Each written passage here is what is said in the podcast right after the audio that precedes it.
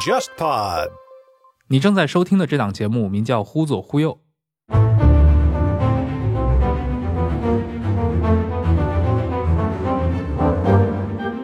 这是一档兴趣广泛的文化沙龙类播客节目，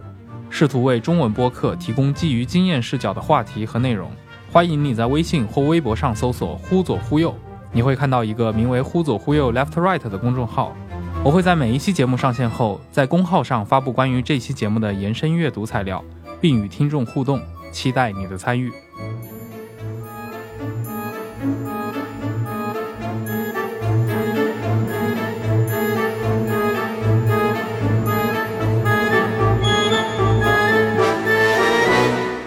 各位听众，大家好，欢迎收听这一期的《忽左忽右》，我是陈彦良。今天邀请到了是我们的一个好朋友啊，他之前呢其实上过杨一的续现场，跟杨一搭档过好几集。小 P 老师，如果听过续现场的听众，一定对他的声音有格外清晰的一个记忆。小 P 老师是一个律师，同时也是一个豆瓣上的豆红，跟我很早就认识。然后我也一直希望在《忽左忽右》里面能跟他。进行一些话题的讨论，因为小皮老师的兴趣是非常广泛的，刷他自己的个人豆瓣对我来说也是一个很有乐趣的事情。之前呢一直没有想到一个合适的主题来拉他上节目，今天呢正正好来了一个话题。最近正在翻一本书啊，应该最早是十年前就已经被引进到中文世界来的，美国学者林玉庆写的《施剑鞘复仇案》。就听他的书名很像一个传奇故事，或者以为是一个小说，其实不是，它是基于民国发生在三十年代的一场刑事案件啊做出的一个比较学术的这样的一个探讨文本。对，施剑鞘复仇案呢是一个名头非常大。但是可能真的看过这本书的人不太多的一个案子，就是大家如果去看近些年啊新鲜火辣的一些社会案件，比方说前两年出现过一个在山东有几个讨债的人侮辱了某人的母亲，然后他不是现场杀人啊什么的。就当大家在哪怕是最近这些年看到一些极端的案件啊，涉及到一些复仇的主题，涉及到一些效益的这些主题的时候呢，大家还经常会把事件枪的名字拿出来说。所以这个名字呢是一个不陌生的名字，但是这个案子本身的丰富多彩的程度呢，其实可能看了这本书才会发现，说其实有很多超出这个案件本身啊，或者说纯粹法律范围里的话题在里面。对，暗流涌动啊，刚刚提到了这些年，对吧？社交网络流行的这十来年，其实有非常多的一些公共性的案件，它因为有一些触动了，可以说触动公众神经的这样的呃一些元素在里面。会引起一个，比如说社会性的同情也好，或社会性的一个关注在里面。这个话题恰恰就是林玉庆当年写这本书，对吧？写研究施剑鞘复仇案，他很关注的一个方向，也就是说，所谓的这个公众同情对于这个法律的一个影响。你看这本书的其实副标题也是叫“民国时期公众同情的兴起与影响”，所以我觉得他挑选的这个施剑翘案确实是一个。非常典型，还有一个什么？就为什么我觉得这个话题值得拿出来聊？我们之前其实找过像博乔啊，一起来谈这个李汉祥也好，对吧？谈张彻他们的这些电影，你会发现这几个元素其实是这批不只是香港导演了，其实是大中华圈的这些导演们喜闻乐见的这种题材。李汉祥当年的非常多的一些这种电影的内容主题，其实就是来自于他早年在北方生活时候耳濡目染的这些民国奇案。然后像张彻，对吧？报仇是他非常喜欢的一个主题。当然，他也拍过像刺马案，这个是属于叫清末的奇案。呃，然后他自己也有过一个电影嘛，就叫报仇，狄龙、姜大卫演的。那么像。最近一些年啊，像中国内地的一些知名导演，你比如说姜文，对吧？姜文他拍的所谓的北洋三部曲，除了第一部那个《让子弹飞》，它是基于这个马识途的小说创作，其他的两部像《一步之遥》，它其实就是根据发生在上海的，对吧？是一九二零年，对吧？一百零一年前发生在上海的这个严瑞生案件来创作的一个剧本。然后像前些年他拍出的那个根据张北海的那个小说《侠影》。改编的应该叫邪不压正，当然，当然，我对这个电影的评价 不是特别高，我觉得就是有很多我不喜欢的元素，但它故事的一个源头啊，也是一个奇案，就是发生在一九三七年，对吧？发生在北平，对吧？北平的一块歹土上，外国的一个就是外交人员女儿遇害的这样的一个案件发散出来的。更有趣的是，其中姜文的太太周韵演了一个角色，就是那个叫应该是叫关巧红。在那个邪不压正里面，对吧？也是非常让人印象深刻的一个呃为父报仇的一个女性的这样的一个角色。其实你如果熟悉施剑翘案的话，你就可以看出来，她身上就有非常浓厚的施剑翘的影子。所以，我们今天可以来聊一聊啊。当然，毕竟施剑翘他的所谓的复仇案，那复仇一定是有对象的。复仇的这个人也是一个我们在近代史上啊，每一个念过这个初中高中的人肯定是见过的这样的一个人物。这孙传芳，他是北伐战争的时候的这个三个大军阀之一啊，五省联帅。那么，孙传芳最后也是在一九三五年，在天津的佛堂里面，作为一个下野多年的军阀，最后被他仇人的这个女儿施剑翘啊，在佛堂里。被枪杀了的这样的一个结局，所以它整个的一个故事背景有一个非常大的传奇性啊。咱们要不先把施剑翘案的内容跟大家说一说，因为我想咱们在这儿施剑翘这个名字提了好多回，还有一些听众不是特别了解哈。我们可能先给大家做一个非常简单的介绍。之前呢也说到了这个故事当中有两边的角色，一位叫施剑翘，一位叫孙传芳。孙传芳是一个大家很熟悉的大军阀，但这个故事呢或者这个案件呢发生在。一九三五年这个年份上，孙传芳其实已经是一个下野多年的，或者说已经远离这个政治舞台中央的这么一个，或者我们说是个过气的人物。嗯，那么这个案子很大程度上呢，又在一九三五年、三六年这个时间节点上，又再次把。大家拉回到这个军阀混战的时光岁月当中来，我相信这个可能是当时的大众看到这个案子觉得非常有冲击力的一个很重要的一个原因吧。嗯，那么这个案子的起始呢，是说在一九二零年代的这个军阀混战的整个的过程当中呢，施剑翘的父亲实际上是一个军官，而且也算是个不小的军官，算是个小军头吧。那么，在这个混战过程当中，具体的细节咱们就不展开了哈。但是在混战的过程当中呢，被孙传芳给砍头了。对，先俘虏，然后砍头，然后再暴尸三日。对，然后是挂在那个火车站，然后说不准这个收尸，挂在那个我们那个古富而游的主播董子琪老师的老家蚌埠啊。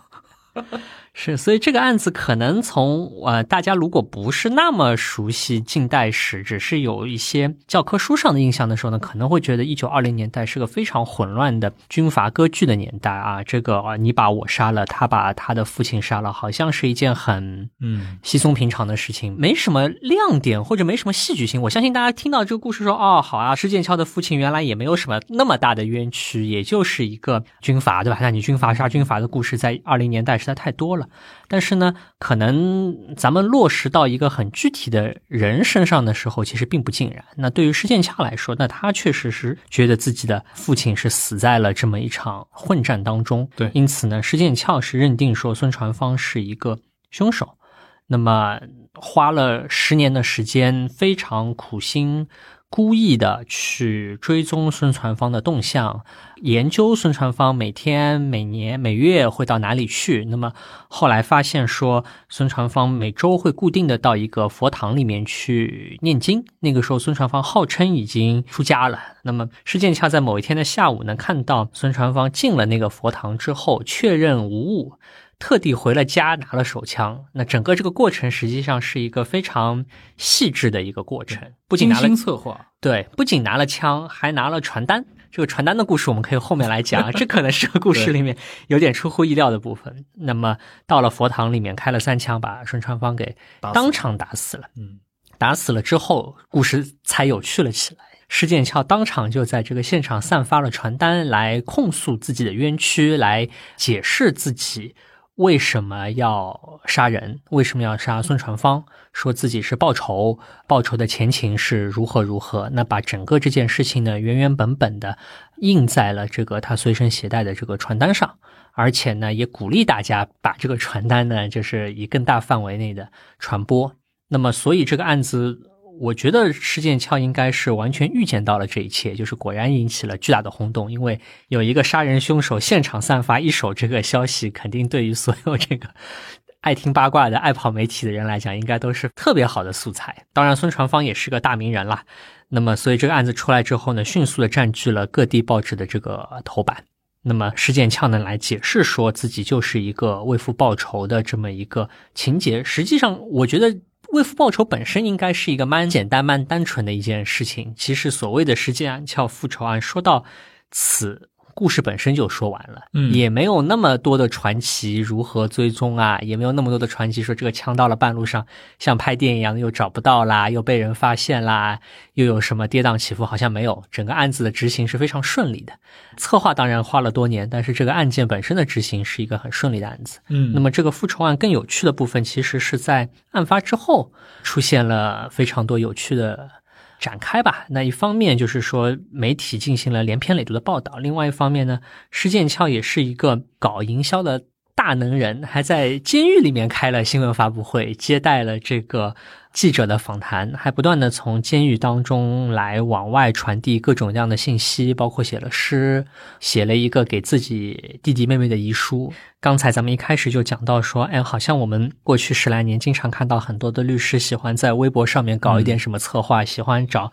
媒体来为某个案子煽风点火。大家如果看施剑翘复仇案的话，会发现说这个事情一百多年前已经有人做过了。对，而且这个手法细节看起来是如此的熟悉，这个套路是如此的娴熟，根本不是一个说咱们有了媒体、有了社交网络才实行起来的一个手段，而是说这个是一个非常经典的一些操作和手法。那么这个案子的第二部分啊，我们如果叫它第二部分的话，其实是这些宣传。那更有意思的就是，很快这个案子就出了小说，拍了戏。这个咱们刚才也讲到说，好像北方人喜欢这个武侠小说，连载报纸上看，报纸上连载武侠小说，刻了一些刻板，对吧？对也图文并茂的搞了这个武侠小说的故事，而南方呢，上海就迅速的排了这个戏，而且这个戏的宣传呢也非常的哗众取宠啊，说有非常多的这个真枪真炮会放到舞台上，还说有很多色情和肉欲的戏码也会在这个舞台上面展示。那个作者也搞不明白，说咱们讨论施剑桥复仇案，怎么就有这个肉欲戏码了？也也不知道是哪来的，但这个可以看出上海和北京当时的这个很文化氛围，非常敏锐和繁荣的文化氛围。对，那么再往后一节子就是讨论到后面的这个诉讼了，因为这个案子呢有一审有啊，我可以先剧透啊，咱们有些细节可以后面再说，我可以先把这个结局剧透给大家。这个案子呢在天津呢做发生了一审，发生了二审，二审的结果是判了啊施建翘七年的有期徒刑，这个是贴着当时中华民国刑法的法定的最低的那个刑期判的。嗯当然，当中有很多减刑的条件啊，贴着最低的刑期判。判完之后呢，没过多久，这个民国政府以民国政府的名义出了一个特赦，就把施剑翘整个这个刑事责任给豁免掉了。嗯那这个当中之后可能会展开讲，但这里可能先补一句，有很多的人在现在写施剑翘的报道当中呢，通常会混淆这个问题，就是说好像变成法院轻判了，或者说是政府轻判了。其实这里是有两个不同的角色的，一个是法院，法院判了七年；一个是政府，政府做了特赦。那这两个不同的角色做出不同的这个决定，前一个后一个本身也有很多值得说到的地方。这个也是这本书的后半章节吧，花了相当多的篇幅来介绍的内容。所以呢，施剑翘复仇案前面可能是一个比较有趣的娱乐新闻，或者说是一个凶杀案件。那到了后面呢，又变成了一个法律上的话题，所以可以展开可以讨论的东西非常多。嗯。哎，我觉得就是有一点啊，就是其实施剑翘，你从他的整个的这个人生经历啊，或者他的家庭出身背景，他其实属于那个年代还不那么常见的知识女性嘛，而且是出身这种比较好的这种知识女性，包括你刚说到的很多的她应对于媒体，包括她去做这种发传单也好，在监狱里面做新闻发布会，对吧？你要做出这种行为的话，其实对一个人是有很多要求的，比如说你的公共表达，比如说你这个传单内容，对吧？施剑翘的那封。应该叫公开信，对吧？还写的简直是把他的父亲塑造的是一个非常伟岸的一个形象啊，而且是一个为国效忠的这样的一个军人的形象。但我们知道，就是他父亲施从兵，广义上算是奉系系统的，对吧？下面这个直鲁系的张宗昌的呃一个很重要的手下的一个将领。那么这个张宗昌大家都知道，这个狗肉将军，他和韩复榘，对吧？两个人可以说是近代历史上最有名的几位。山东籍的军人之一了，呃，留下了大量的诗作，对吧？呃，就是侍从兵，其实当然后面也有很多人会说啊，就是包括其实，在当时应该就有一些人站出来反对啊，甚至反对施剑翘，在媒体啊或者在一些主要是一些可能知识分子圈层里面的人出来 diss 他说，其实你老爹也是个军阀嘛，就是我们这个经过北伐战争之后，其实扫荡的不就是这些事儿嘛？当然，从那个公众的层面，他有会非常多的那种质朴的这种呃为父报仇情节的同情，但是我们好像发现，在那个知识分子层面，其实对他的这个质疑，从这个案件刚爆发的时候就已经出现了不少了。这个是这个事情里面其实最有意思的一个地方。还有就是，你像施剑翘，他的就像刚小皮老师提到的过的呀，他的这个报仇的这个筹划期其实特别长，十年，对吧？是他父亲是二五年当时死掉的嘛，被处决掉的。但是他到了三五年才落实这个复仇，中间其实为什么最后是一个女生来干这事儿？因为施剑翘有那么多哥哥们，还有一些其实因为施家是一个挺大的一个家庭，而且施从兵他当兵是从清末的时候就进了这个军队系统，他在辛亥之初的话就已经是一个比较高级的这样的一个将领了。其实包括他父亲的那个应该是堂兄弟对吧？施从云这个是参加过滦州起义的革命先烈嘛。所以这样的家庭里面，他有很多男丁，但是好像就是说施剑翘的每一个哥哥，或者说施剑翘后来嫁的那个丈夫，所有的人都没有去落实这个复仇的事儿，最后都是因为各种各样的原因吧，反正可能施剑翘自己也绝望了，就觉得确实还是我来吧。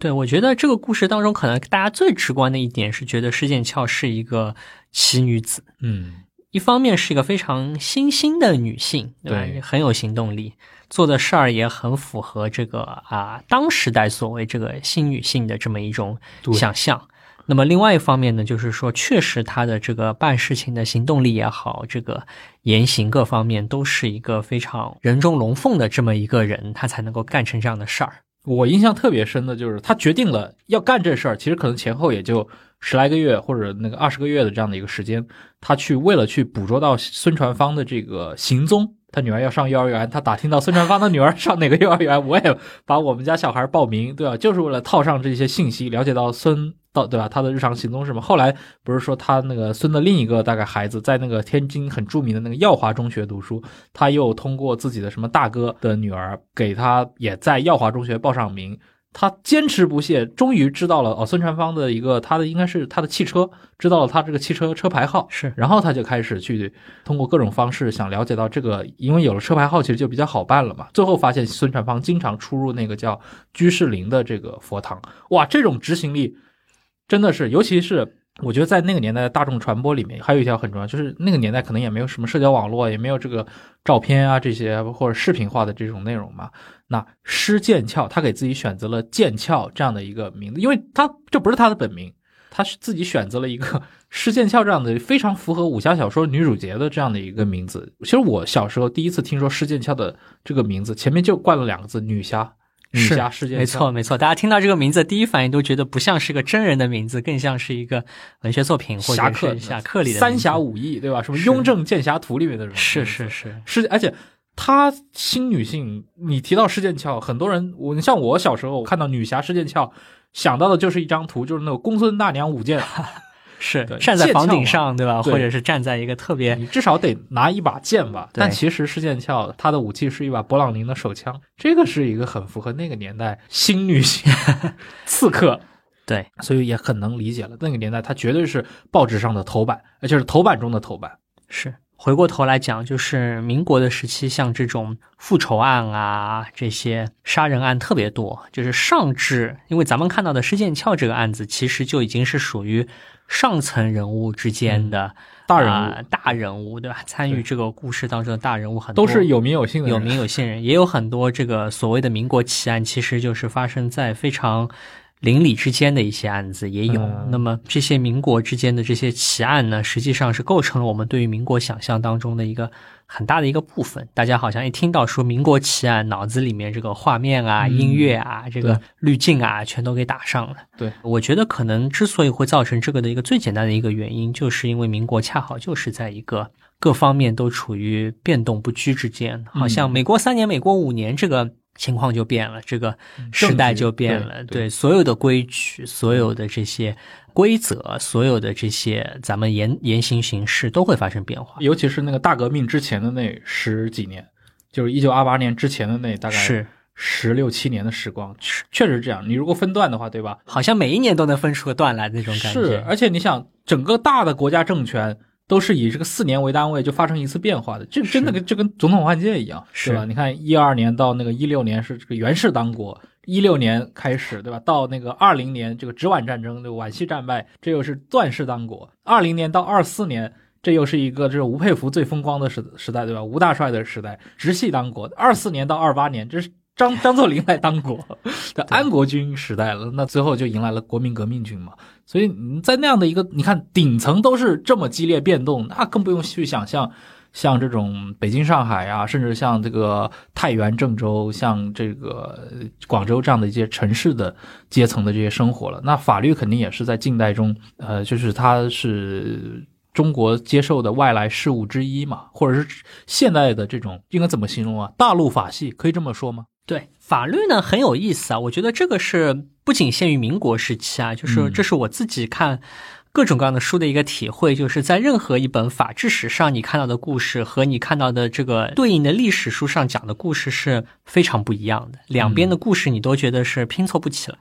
大家如果去看法治史上的书，它没有那么多的四年换一届，它跟你讲的故事永远是说啊，民国时期有很多的有识之士，希望能够把这个法律制度给建立起来。嗯，这个当中的这些啊恩恩怨怨啊，走马灯一般的这些这个最高政治上的这些变动，好像像不存在似的。嗯，那当然这个是法治史的有趣之处，就是确实有很多是一些长期来看。才能看到它的这个发展痕迹的东西当中，最典型的一点就是说，法律的制度在清末开始进行这个近现代化改革，开始从啊沈家本开始对于这个大清新刑律的这个制定。到在民国的时候，开始废除了原来清末的这些制度，开始制定民国自己的法律制度。大家都知道，民国的这个政治当中呢，非常重要的一点就是要塑造自己的这个法律制度，并且以这个为名义来废除对外的那些不平等条约。嗯，那么整个这个发展呢，可以说是一个发展速度非常神速的一个过程。那到了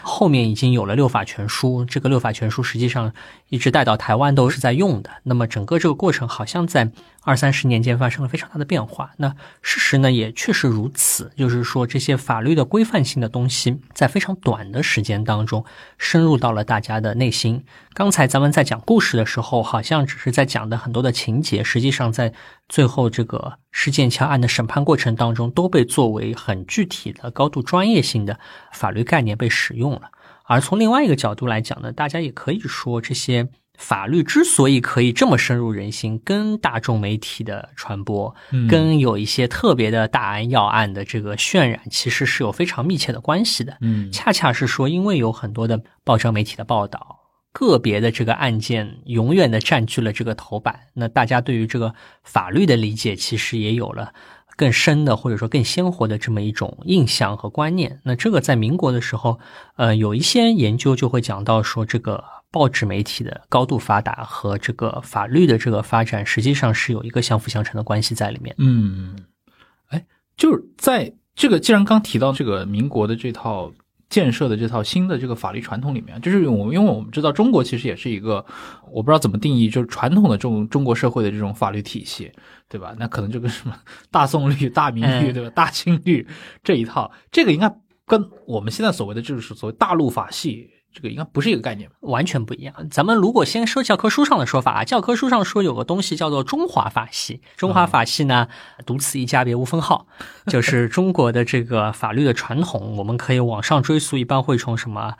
啊，李斯啊，秦始皇啊，开始往下这么一代一代的传，一代代的数。那么传承到了清朝的时候呢，戛然而止。也就是说，清朝在晚清的变革当中呢，非常重要的一点是向德国人来学习了这个大陆法系的制度之后呢，就把中华法系当中所有，咱们应该这样讲，就是肉眼可见的部分是一刀砍断的。所谓肉眼可见一刀砍断呢，就是说我们现在所熟悉的制度当中，你很难找到一条制度可以明确的说它追溯到清朝或者明朝，这是没有的。这个和日本就不太一样。比方说，日本的婚姻法当中，号称有一条规定是武田家甲州法度次第里的规定。这个我当时听到时候也觉得，法度，这为什么甲州法度次次第还有，用？说这当中因为是条婚姻家庭方面的规定，那可能有一些传统传承的色彩在里面。那所以日本可能勉勉强强还能找到一些这样的规定，但在中国呢，可能这种戛然而止的色彩，至少在纸面上看是非常明显的。嗯，那当然，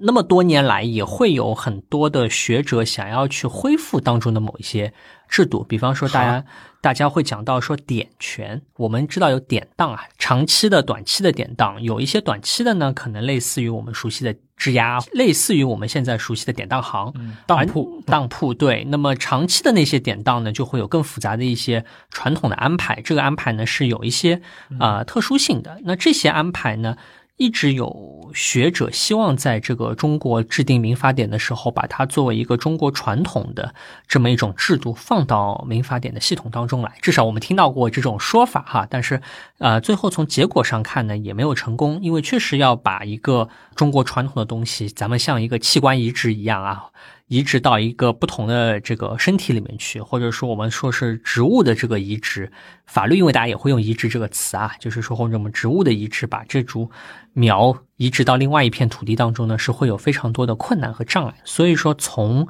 啊咱们的这个书面文件的角度来讲，其实所谓中华法系的传承呢是被打断的，或者说很难在现在看到痕迹。但是另外一方面呢，其实跟这本书就关系就来了，就是从咱们的观念角度啊，或者说是从咱们日常对于法律的理解角度来讲呢，其实这个传承是非常鲜明的、非常形象的。这个鲜明形象的观点当中，恰恰就是《施剑翘》这本书当中的很核心的一个问题，就是情和法之间是怎样的一个协调关系？那。我们现在大家平时在说话的时候也会讲说啊，这个法理和人情会有冲突，对吧？这个啊，情理和法律有冲突。大家如果想到了大量九十年代 TVB 电视剧的标题，对，然后包括大家如果现在还看那些电视台里的这些啊刑侦类的、经侦类的节目啊，或者普法类的节目当中，也会经常会以这个情理和法律之间的冲突作为这个故事的主旋律。那这个。就是中国法治传统当中的一个非常大的特色。这个非常大的特色呢，是跟至少从明清的司法审判而言是有直接的联系，或者说我们可以看到明显的痕迹的。因为我们在理解明清法律的时候，一个非常重要的理论是一个日本学者滋贺秀三提出的。他说，中国的法律和外国的法律不一样。中国的法律呢，法是一个很重要的东西，没错。因为我们可以看到很多纸面上的法律，但是情理也很重要。中国的这个县太爷在断案的时候，是情理法三样东西共同作用来判断的。他说，你要准情着理，变通行事。就是你要把天理、人情和国法三样东西呢综合在一起，来做出一个恰切的一个判决。那么，呃，或者滋贺秀三还有个更加生动的比喻，他说法律这个东西呢只是一个冰山，而这个情理呢像是一个大海。所以你理解中国的古代法律的时候，你只看那个浮出来的那个冰山一角，其实不足以理解整个法律制度。你要连着冰山，连着海面，连着海面下面的这些事物连在一起，才能理解这个所谓情理法的概念。那么在施剑翘这个案子当中，就是个非常典型的复仇的这个人情，对吧？和这个大家这个法律上面这个硬邦邦的规定之间，好像就发生了冲突。那一直到我们现在，大家在理解法律的时候，最最喜欢。看的，或者说最喜欢问的一个问题就是说，哎，这个案子好像和人情不符，对吧？这个法律的规定好像看起来很僵硬，或者得出一个很愚蠢的案子，那那到时候该怎么办呢？那么，所以说从这个角度来看，那可能中华法律传统上面对于情理的关注，其实现在还。非常活跃的或者非常生动的存在在我们的这个身边。那么，现在法学界对这个也有人在呼吁，或者有人在试图把这块纳入到整个的这个法律体系中间来吗？据我所知，不太会以这么啊明晃晃的方法来体现。但是咱们现在其实生活当中可以很简单的接触到，就是法院很喜欢调解。对不对？大家法院调解的时候，就会有一些老娘舅啊，对吧？或者说是有一些，你也可以把它说成是一些和稀泥的做法，但你也可以理解为是说，在死板的法律规定的基础之上，更加灵活变通的，或者更加柔性的结合着一些普通的一些情感、道德观念，或者更加啊个体化的、更加个案化的这些要素，来使得这个案件能够得到一个好的结果。那所以从中国的咱们官方的角度来看待这个问题，就认为说这个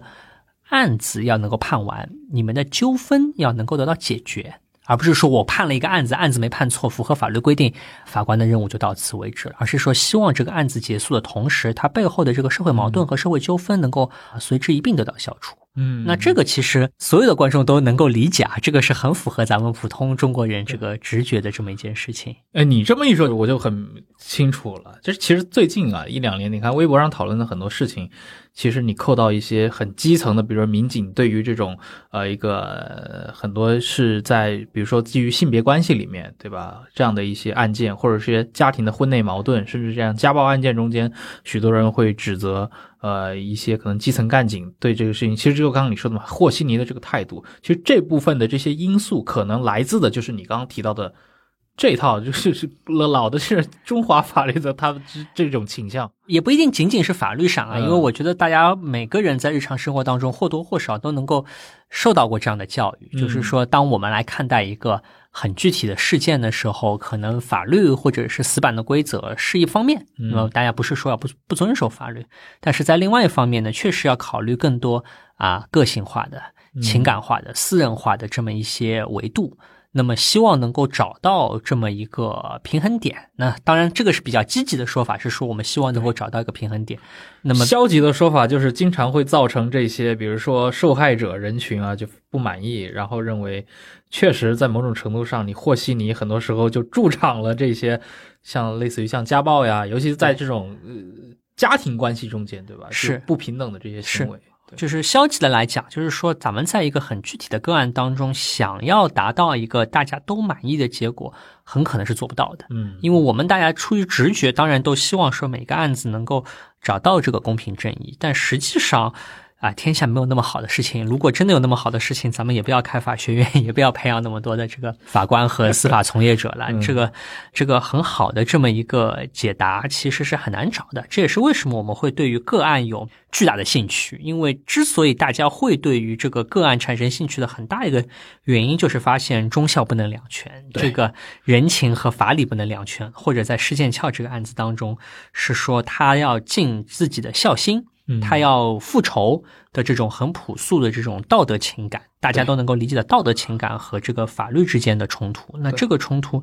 很可能是没有一个正确答案，这是个很复杂的法律学的问题啊。每个不同的法律学家对这个问题有不同的观点，但是就我个人的观点，我觉得天下没那么好的事儿，这个具体的个案可能找不到一个嗯标准答案。那么只能说是在一个很具体的个案当中，大家看说，哎，好多不同的价值或者好多不同的观念在互相的竞争，或者说互相的纠缠在一起。那么在某一个很特定的一时一地的这个案件当中，那么这个相互纠缠的结果可能产生了一个大家觉得或满意或者不那么满意的一个结果吧。嗯，对，哎，就这里面就是你刚刚其实提到了嘛，“孝”这个词，就这个是施剑翘他这个案件里面。可以说是最核心的一个关键词吧，或者说替父报仇，对吧？我觉得这个天然刺激传统中国社会的这些民众的神经，因为孝在中国的传统这个伦理里面是属于一个非常高的位置，对吧？是是。那可能在民国或者在大清还好一点，你如果在汉朝，对吧？以孝治天下，对吧？那可能连这七年牢都不用坐了。呃，但总的来说。替父报仇似乎就具有一个天然的正义感。那像尤其血亲复仇啊、同态复仇这个事情，这个在中国古代真的很常见吗？虽然我们说嘴巴上大家都是觉得这个事情是情有可原的，但真的司法实践过程中，因为你想每年会有那么多大量的这种刑事案件，对吧？一旦如果真的是一个中国社会是这种允许同态复仇。的这样的一个状态的话，我不知道，因为这个在真正的这个法律落实过程当中是怎么看的？呃，法律落实过程当中呢就不太一样了，因为在中国更早以前，比方说咱们说到汉朝或者说到这个春秋的时候，实际上这些案子都是个案，能够写到历史书上的都是个案。我们知道说什么夏侯惇为了给他的老师复仇，十三岁的时候就砍了一个仇家，血流了一条街。这些事情是以非常个案或者戏剧化的形式出现在，呃，历史书上的，所以我们很难说普遍性的现象是怎么样，但是大家都觉得说汉朝的人好像特别血性，对吧？特别因为你一旦普遍了，简直不可想象，所有人都有亲人嘛。是那你血亲复仇，我也血亲复仇，那冤冤相报何时了？是是是，这又是另一句中国古话。这又是另一句中国古话，但是至少我们觉得说，在汉朝的时候呢，好像复仇理论是所谓公羊学的这个大复仇理论，嗯或者是是汉朝非常主流的一种观念。但这种汉儒倡倡导的这种对，但这种观念到了唐宋之后，其实就没有那么强了。那一方面是因为大家也确实发现说，这么强调复仇对于这个国家的秩序是很难维持的。但另外一方面呢，是因为其实唐朝以后对于这个法律案件的这个审判啊，变得非常的细致。就是说，好，你现在是杀了一个人，你杀人因为各种不同的动机，在唐律里面就会给你定不同的这个定性。你是嬉戏打闹的时候杀了人，你是复仇杀了人，你是啊、呃失手不小心的杀杀了人，它分得非常细致。那它分得非常细致了之后呢，就把一个道德问题转化成了一个技术问题，对吧？咱不管你道德背后的道德标准是什么，嗯，我可以有一个比较细致的一个法律来框。那这样子的话呢，大家也比较容易没话说。唐朝对于杀人的这个分类有一种观点说法是说，比现代刑法当中分的还细。虽然我觉得这个是有贴金之嫌啊，但是至少大家是能够看出来说这个。当它变成一个技术问题，就把道德问题转化成技术问题之后呢，它在整个这个司法体系内会有一个比较啊、呃明确的说法。而且这里还有一个可以补充一点的一个事儿啊，咱们因为刚讲到情理，其实我相信哪怕是学法律的人，可能都不知道中国的法律在明清为代表有一个非常有趣的一个现象，就是刑事案件和民事案件是很不一样的，在法审判的时候，怎么说？刑事案件在中国古代是有一个非常非常严格的报告制度的，就比方说杀人案要皇帝来批，对吧？嗯杀人案要到中央来批，什么级别的案件要到啊、省一级复核，什么样的案件在州一级复核，它有非常非常严密的一个上报制度。那么随同这个上报制度的呢，就有一个非常严密的这个文书系统。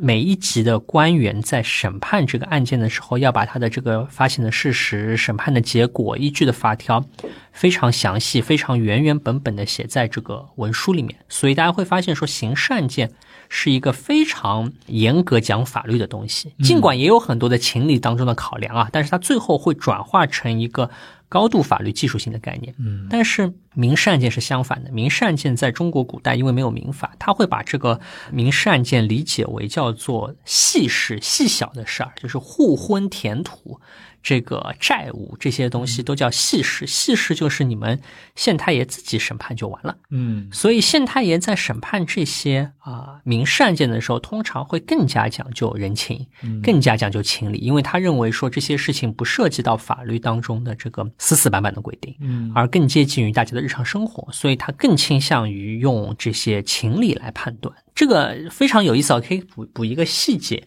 就是说。这个传统甚至影响到了民国。到了民国，我因为之前自个儿以前学校里面做研究啊，看过民国的时候上海的这个地方法院的这个审判，嗯，就发现说所有的刑事案件，它的这个法律依据是写的清清楚楚的。我依据什么法条判了某人多少年的刑，但是到了民事案件当中，尽管当时也有有法可依的这个法律条文，但是法官是不引用条文的。法官就说：“我根据道理认为你应该还钱，我认为你应该赔钱，你们家里的家产按道理应该怎么分？”他会用一些非常含糊的一些话，就是所谓的这些情理啊、道理啊这样的一些词，或者理应如何如何判嗯啊，就写过去了。啊，尽管这个理应也符合我们的直觉啊，欠债还钱天经地义，没有人觉得这个事情是没道理的事儿。但是呢，啊，实际上在民事和刑事当中就会有两分，刑事案件确实更加讲究这个呃文书和法律条文，而在民事案件当中呢，可能这个情理的色彩就会变得更大。嗯，哎，我插一个我自己的一个疑问啊，这个也是我从小看各种古装剧里面的一个疑惑啊。嗯我小时候还是看了很多那种稀奇古怪的这电视剧，什么哎《九岁县太爷》啊这种，就是这一类的剧都有一个很统一的一个桥段，一定是审案子，对吧？就你刚刚提到的，其实也就是从唐宋以后，包括到明清，其实虽然中国的所谓这套中华法系，对吧？它没有说到今天变成一个很现代国家的这套完整的法律系统，但是在当年的那种他们当时的那些形态下，其实也是涉及到非常精密的这些法律程序啊，有这样的一个包括上报的系统，甚至从国家最高层要介入，对吧？但回到这个审判本身上来说，像我们如果看各种古装剧也好，好像就是行政首脑来参与审判，是我不知道这算是中华法系过去的一个算是个弱点吗？这是个特点吧，咱们也不一定说它是弱点，这是很大的特点，嗯就是中国是一个至少在地方层面是没有一个专业的司法官员。他没有法官这个，他没法官，就县太爷来判案。那县太爷判案呢？其实县太爷很忙碌啊，这个和我们平时的想象不一样。县太爷应该是在每个月有定期的时间要来开堂，就跟我们电视剧看的呃形形象差不多，升堂对吧？然后呢，就一波一波的人跑来跟青天大老爷诉说冤屈。实际上，据据统计，比较勤奋的县太爷，差不多一个月要处理五六十个案件。啊，那这个数量其实还是蛮惊人的。我们平时看电视剧的时候，觉得好像他为了一个案子可以折腾老半天。实际情况，这个县太爷他处理所有其他的事情不算，每每个月光判案子要判掉五六十个啊，这是比较比较勤勤奋的县太爷。那么所以说呢，中国的这个呃司法审判实际上一直是长期的是控制在啊、行政官员手里的。那么再往下一点一步讲呢，就是行政官员实际上很多人是不懂法律的。对啊，他也没法去组织他们去考什么资格证，对吧？对，当年这个四书五经学了之后，中了这个科举，怎么就跑到你这个地方来判你这个寡妇的这个地应该分给谁？这些有的没的话题。所以呢，在清朝就会有师爷，大家听到说什么绍兴师爷啊，嗯或者这个师爷呢，其实就是一种特定的职业，他很熟络这些技术性的东西，所以专业人士，对这个新上任的这个县太爷要找个师爷来帮他的忙，那么师爷呢就会告诉他。一些是本地的风土人情，另外一些呢，就是这个判案的时候需要掌握的一些技巧，也包括哄这个老百姓的技巧，也包括哄这个上级官员的技巧。而且师爷相互之间还有很多互相学习的内容。我们现在对于清朝的这个案件聊司法实践的了解当中，相当大的一部分就是来自于这个师爷写的这个本行业的这个行业心得体会的交流，哦因为这些都是当时作为出版物啦，就是有很多的师爷就是，哎呀，我跟大家讲讲我的这个从业经验，对吧？这个出了这个案子，你们怎么安抚这个本地的这个父老乡亲？那我再举两个案例，大家了解了解。啊、这些以师爷的名义来写作的这些非常贴近实际操作的这些教科书或者说指导这个文书，在明清时期是非常发达的。嗯，那么这些东西呢，实际上构成了这个在最基层的这一层的这些法官，他在执行判案的时候的一个非常重要的一个基础。否则，你说他这个、这个、这个学了一肚子这个孔孟之道的人，他怎么来处理这些当地的案件呢？哎呀，这个感觉事业真的是被影视剧给低估了。我们传统这个对吧，看电视长大的话，我们对事业的一个印象就是在县老爷旁边给他出各种馊主意的人。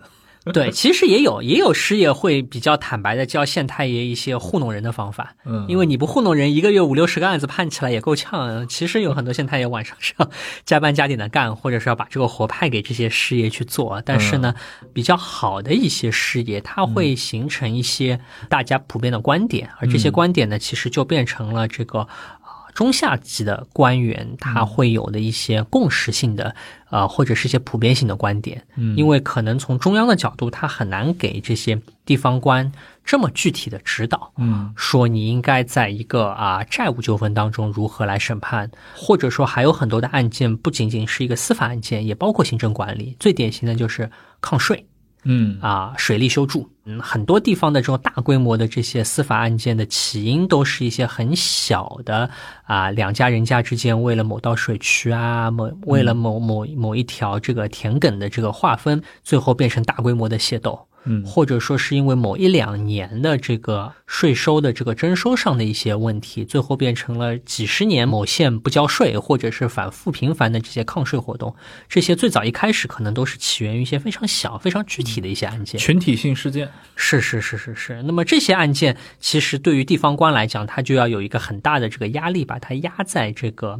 第一线了，对吧？那跟我们现在的地方官也一样。那么这些地方官既要兼顾一些啊伦理道德上，或者放在台面上能够说得出口的话，那么也要兼顾一些这个更具有实操色彩或者更符合大家这个快刀斩乱麻也好，我能够这个雷厉风行的解决纠纷的这么一些接地气的手段。嗯。哎，你既然刚提到了这个这套司法的裁决系统啊，判案系统，因为在我看来，其实多多少少有点不科学嘛。你个行政首脑怎么来主管这个 法律的判决的工作？这个我想这个精力上确实顾不过来。但是我们也发现，就是你像我们如果看很多香港电影，对吧？周星驰很多电影里面，他的好几部很有名的电影的主角都是跟法庭是有关系的。是啊，壮师这个东西是真实存在的吗？那什么陈梦吉呀、宋世杰啊、方唐镜啊，这这些壮师也是啊，真实存在的一种人。壮师其实非常的普遍，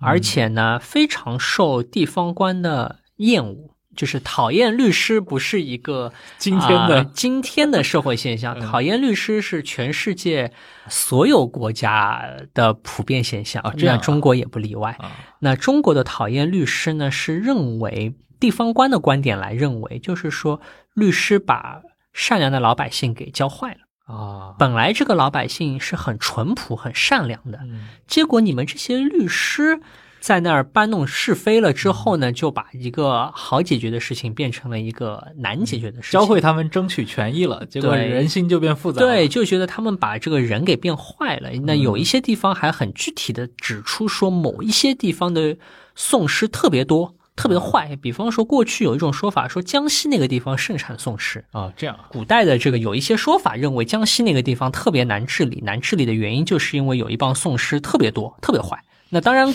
咱们可能以现在的眼光来看，是因为江西本来它那些土地可能纠纷就比较多，因为它的土地切得很碎，感觉是个古代法治建设的标杆省份。对，就它本来应该是先有纠纷，纠纷特别多，所以才催生出了宋诗。但是在当时的人看来，他可能没有意识到说自己所处的省份就是一个问题特别多或者麻烦特别大的省份，那他就会很简单的理解为说，OK，这就是这些宋诗惹的祸，或者是宋诗把这件事情给搞坏了。但是另外一方面呢，也有一些地方官会认为说宋诗挺不错的，但这些是更罕见的例子，啊，也会有包括师爷写的内容，包括地方官自己写的一些笔记啊、信件当中，就会认为说，呃，宋诗可以把老百姓的一些更加混沌的诉求转化成一个官员能够听得懂的话。否则那些老百姓更加的桀骜难驯，或者他的诉求更加的这个千变万化。那么宋诗呢，可以在这个当中起到一个，就是说。把这些老百姓乱糟糟的这些诉求转化成一个可以进入法院程序，那当然过去是叫这个老爷的这个升堂的这个程序当中能够听得懂的话。那么从这个角度来讲呢，也有很个别的一些师爷或者很个别的一些地方官觉得说宋诗是有必要的，或者说他们会区分好宋诗和坏宋诗，教人打官司的那些都是坏宋诗，帮着老百姓能够写个状子，把老百姓的诉求原原本本写清楚的就是好宋诗，确实也会有这种区分。嗯，对，哎，就是你刚其实小 P 提到那个，就清代的这套上报的制度，我记得以前也看到过一个材料啊，就是过去其实我一直认为，比如儒家社会，它虽然从口号层面或者意识形态层面，对吧，它提出这种把孝啊拔高到一个很高的地位，但从社会治理的角度上来说，其实是这种，比如血亲复仇，其实任何社会都不宜。大型鼓励的嘛，因为它会带来很多很实际的一些这样的一些比较棘手的情况。但是后来我我看到过一个案子，这个我估计小皮老师应该也都之前你们专业人士应该是了解过的，就乾隆朝的时候发生过一个叫沈万良案。它这个沈万良案其实说起来，呃，跟施剑翘案有很有某一种相似之处，他也是一个血亲复仇的故事。但是什么呢？就是沈万良他的父亲大概就叫沈三吧，他是个小偷。小偷偷东西的时候呢，结果被那个事主这个发现了，然后就把这个小偷给打死了。然后又因为你死的是小偷嘛，结果这个事主呢就被判了一个大概有期徒刑，这个案子就结了。结果这位小偷沈三他的儿子就是这个沈万良，在打死他父亲的事主啊，他已经服刑完了之后，找到人家把这个事主给杀掉了。然后当时应该是那个地方官，包括像一直到了直隶总督那个周元礼这一层，他们就援引了很多什么子孙报仇之力啊，就最后判处了他是一个就杖流啊，就是你挨挨了一顿板子之后把你流放。但后来在上报的过程中，刑部认为这个判决不当，量刑过轻，予以驳回。最后呢，乾隆皇帝查阅这个案件的时候，大概就做了个批示，对吧？那很有名的八个字叫“国法既彰，私恨已泄”，啊，意思就是说他不认为这个是个同态复仇啊，认为你父亲的这个案子我们已经有国法参与进去了，你现在又把那个打死你父亲的这个已经受过国法惩罚的这个事主给杀死，这就是一个。违背法律的事情，最后这个沈安沈万良是被判以故意杀人罪嘛，就判了斩监后。这个事情好像如果光看这个案子，那似乎至少在乾隆朝，对吧？在清代中叶，大家是或者从这个掌权者的角度上来说，他是不太希望这种血亲复仇，或者说这种呃以孝为名的这种私仇，在这个社会上是被鼓励的。应该这样说，首先在所有的这个国家。其实对于复仇都很讨厌，嗯，因为复仇是一个非常麻烦的一件事情，处理起来也很麻烦，这个判起来也很麻烦，而且经常复仇会把很多的这个政治人物自己卷到这个事情里面去。所以说呢，复仇在总体上讲，在各个国家都处于一种比较暧昧的状态，至少在官方的语境当中都会被认为是比较暧昧的状态。但是最麻烦的一点在于。我们实际上并不知道法官他在判这个案子，包括乾隆皇帝本人在内，他在写这句话的时候，到底内心里是怎么想。那我们其实，在讨论中国古代的这个司法的时候呢，一直有两种不同的理论是最主流啊，或者说大家最熟悉的理论。一种就是我们刚才讲到的，就是滋贺秀三为代表的，认为说中国的古代的法律是由情理法来共同构成的。嗯。但还有一种完全不同的理论，来自于这个黄宗智老师。黄宗智老师说：“哎，这个你一个月要判五六十个案子，你肯定是。”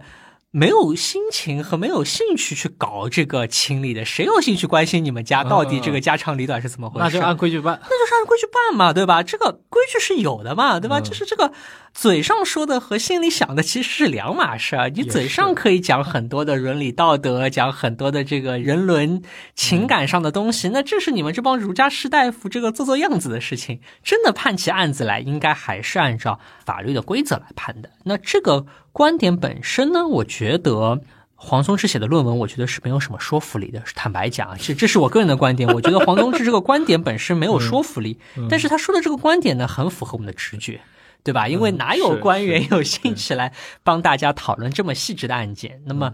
当然这边可以插一句啊，黄宗智那个书当中，我觉得很有意思，或者说很让大家可以来理解中国古代的这个民事法律当中的一个微妙，或者是这个怎么讲扭曲之处的一个。他举的例子说，中国是没有民法的。那么欠债还钱这件事情，我们从法律上怎么看待它呢？对吧？因为我们现在很简单啊，大家把民法典翻开，很容易的能够找到这个欠债还钱怎么办。但是在中国古代没有民法的情况下，欠债还钱怎么办呢？哦，所以其实。古代它是没有法律依据的。中国古代，如果你法官想要判欠债还钱，又没有法律依据，该怎么办？应该找《大清刑律》当中有一条刑法规罪名，叫做禁止为利取息，就是说禁止放高利贷。绕这么远？对，就是说刑法当中规定禁止放高利贷。嗯，那么我们就可以把它解读为你可以放不高利的贷。是法律保护的，因此你可以以一条刑法上的这个啊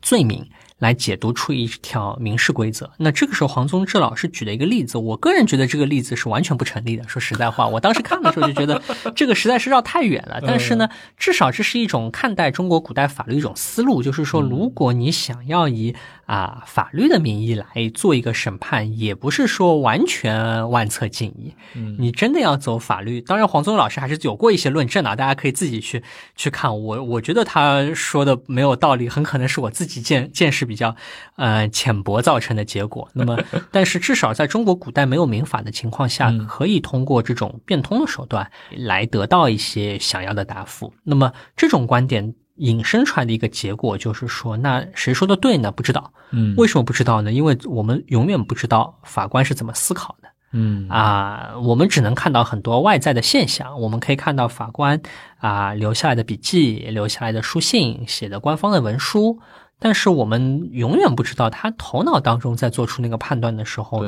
到底是依据什么。除非研究者跟这个法官做一次一对一的采访。哪怕你做采访，我觉得也是不成立的。我们可以举个大家很熟悉的例子啊，我待会儿咱们再说回事件翘案，咱们已经扯得有点远了，咱们待会儿可以说回事件翘案，这是我对这本书最大的不满，所以我得先铺垫两句。哦，大家如果熟悉这个美国的这个最高法庭的这个故事啊，因为这个也是一个很有戏剧性的故事，就会发现有两句话是同时成立的。一方面，所有的法官不管他是什么立场，都宣称自己是忠实于法律的。嗯，而且这些人都是远远比我们普通的这个法律从业者要高水准的这个法律从业者，他们说出来的话和他们的道德节操，道理上讲应该是可信的。但是另外一方面，我们发现说，所有的报章媒体根据你们的政治立场来预测这个投票结果，其实是猜得很准的。那这两件事情看起来是矛盾的，对吧？你为什么嘴巴上面说你很诚实，但是你这个案件的审判结果又是那么如此可以用这个啊政治立场或者左右之分来预判呢？那当然，有些人认为问题出在某些法官是很虚伪的，他是心口不一的。嗯但是另外一方面，也可以把它理解为，就是说法律技术这个东西本身就有很大的弹性在里面。我严格的按照法律技术来。办这件事情当中，可能已经隐含着一些啊意识形态或者是这个政治分野上的成分掺和在里面。这个时候，可能对于一个当事人和一个旁观者来讲，他可能看了这个问题的不同方面，可以从不同的角度去总结和概括这个过程。那么最后得到的结果是，当事人觉得自己是啊自始至终是认真的、中立的、这个勤恳踏实的判案，而旁观者就认为说你就是个意识形态分子，你所有的案子判的都是有利于。左派的，或者是有利于右派的，那这两句话可能同时成立，但是最大的问题在于，我们其实不知道法官心里是怎么想的。那在过去呢，啊，大家一直有一个传统上的一种迷思，认为说法官总应该是秉公执法的，这不叫迷思啊，这个应该很大程度上是成立的。但是在啊上世纪五六十代年代，有一些美国的法学家用一种更加现实主义的立场来看待这个司法审判，他认为说法官实际上是包含了很多的偏见。误解，嗯啊，因为他的心情好坏来影响这个审判。你同样的一个案子，黑人和白人是被告。它的结果可能会不一样。嗯，你同样的一个案子是排在今天早上的第一个案子，法官比较神清气爽的时候来判，还是排在今天上午的最后一个案子，法官已经急着吃午饭的时候？头昏脑胀。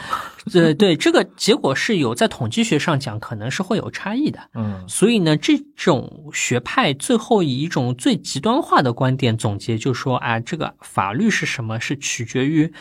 法官今天早上这个早饭吃的是不是舒心顺畅。舒心顺畅呢，他这个案子可能判的比较轻；他心情今天不好呢，可能很多案子会从重的判。那当然，这已经是一种非常极端化的一种观点了。实际上，显然这些法官也不会这么随心所欲的来进行裁判。嗯，但是它的麻烦之处在于，我们很难去证实和证伪。哪怕我们进行了大量的访谈，嗯，我们对于美国最高法院的这些大法官的研究是极为透彻的，有太多的文书、正式的访谈，有太多的公开的宣讲。事后人的回忆，但是我们依然没有办法去很明确的搞清楚他脑子里面到底在想什么，可能他本人也不知道。哎，我插一句啊，你刚刚其实提到像美国法官这套体系，因为它是英美法系嘛，或者说普通法系，那根据我们过去比如普通人的一些粗浅的理解，它确实跟这个呃，因为它是一种援引过去的判例，似乎中间这个弹性空间很大。那像这种大陆法系国家。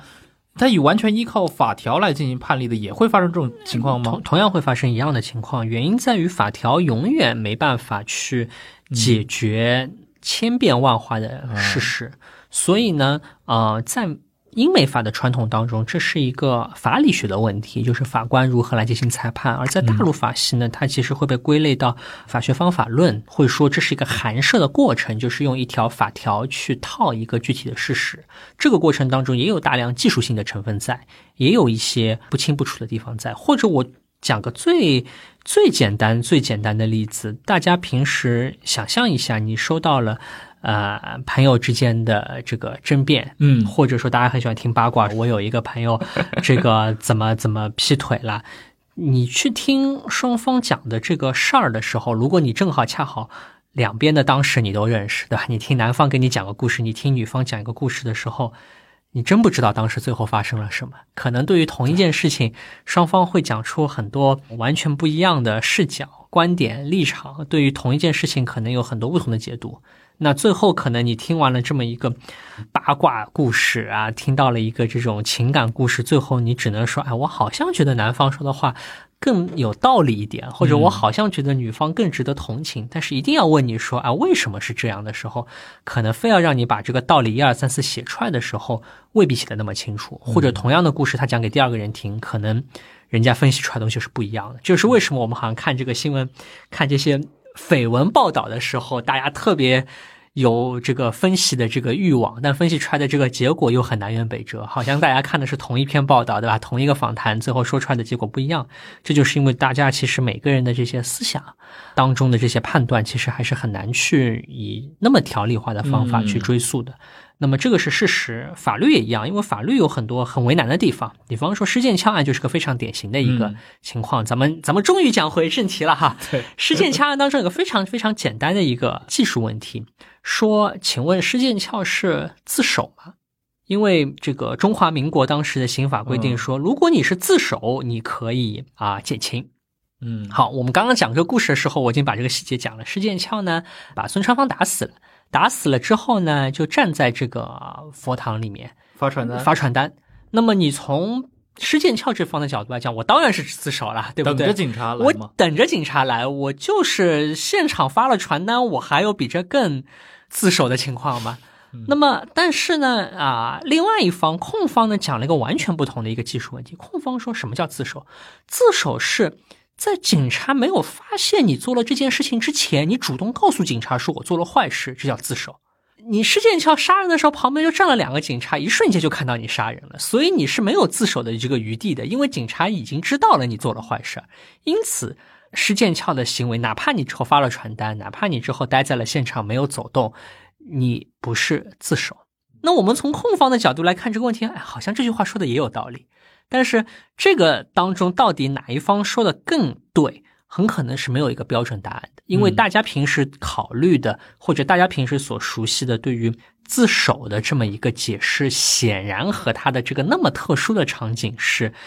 对不上的。那定法条的人咋知道有人可以当着警察的面去杀人，杀完人还不跑？这个情况太特殊了。对，那由此导致结果就是说，哎，这个法律很清晰，法条很清晰。但是应用到这个具体的这个事实上的时候呢，就不太清晰。那这个案子当中还有一个很类似的情况啊，当然可能更勉强一点，但是这是他们当时讨论到的一个非常重要的一个话题，就是说，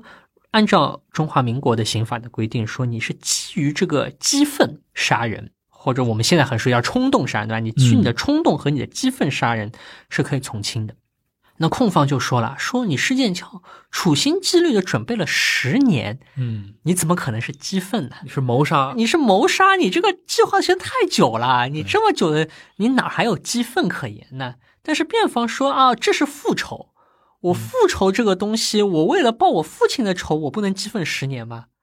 好像也没啥问题，对不对？这个这个时候，大家会觉得说辩方的解释好像更不符合我们的直觉。嗯，但是呢，你仔细想想，似乎也有那么有道理之处啊。你说这个，我为了父亲报父亲的仇。我今年报不了，我明年报；我明年报不了，后年报。我心中的这股激愤之情，难道就可以被泯灭吗？而且古人说的嘛，“君子报仇，十年不晚。”是呀，是呀。所以呢，咱们就会发现说，在施剑翘的这个案子当中，其实一方面有非常多的啊舆论媒体的报道啊，大家对于施剑翘倾注了大量的同情，觉得施剑翘是一个至少在中国古代道德传统角度上来讲，是一个非常值得歌颂的榜样，或者至少是一个值得敬佩的榜样吧。嗯，但是呢，在审判的过程当中，实际上是有大量围绕着法律的具体的规定的攻防展开的。当然，也有一些，比方说辩方去引用了这个《公羊传》当中对于复仇的理论啊，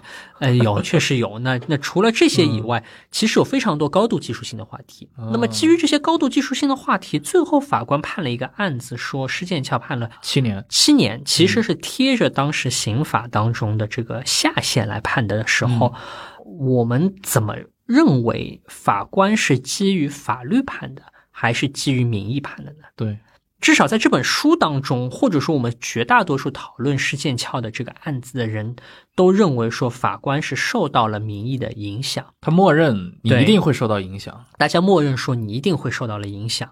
因为受到了民意的影响，所以法官来判了这个案子。嗯因此，在这本书当中，就认为这个案子是民意的一种体现；而在某一些别的论文当中，就认为说法官受到了民意的干扰。但是，无论是哪种解释，他最后都认为说，哎，你法官确实受到了民意的影响，而民意的影响法律这个东西本身好像是个不太对劲的东西。对，但谁知道呢？也许这个法官认为我完全没有受到民意的影响，他是个特别有这个啊、自我意识的法官，他觉得民意他看到了的，他会看报纸，他会跟朋友讨论，他也会跟同事讨论这个问题，也也许有记者会不识趣的冲上去采访他，但是也许这个法官认为自己完全排除了这些干扰，完全是基于法律所做了一个判决。当然我不知道，因为我们至少在这本书当中，其实从来没有从法官的视角或者从法官的文献角度来讨论这个案子，但是谁知道这个法官是怎么想的呢？嗯那这个当然可能是我们对于每一个案件都可能出存在的情况，嗯就是啊、呃我们不知道法官是怎么想的。但是至少回到这本书，呃，这可能是我对这本书最最啊、不满的地方，就是这本书过于轻易的，或者说其实可能是我们很多人。啊，在看这个案件的时候，都会有的一个习惯，就是过于轻易的认为，既然有这么声势浩大的公众的同情，既然有如此多的公众的讨论，那法官怎么会